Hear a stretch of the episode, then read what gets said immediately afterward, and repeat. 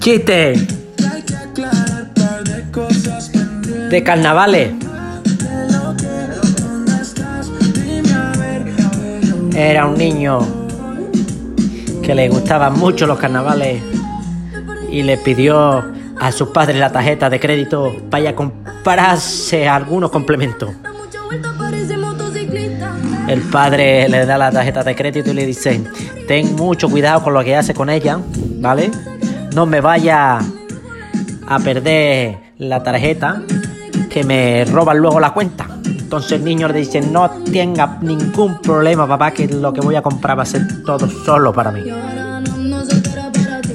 El niño llega a la casa con unas cuantas bolsas, unas cuantas, por no decir 200 bolsas, y le dice al padre, papá, papá, me he gastado 200 euros entre pito y flauta. Y le dice el padre, ¿cómo que 200 euros, hijo? Entre pito y flauta. Dice, sí, papá.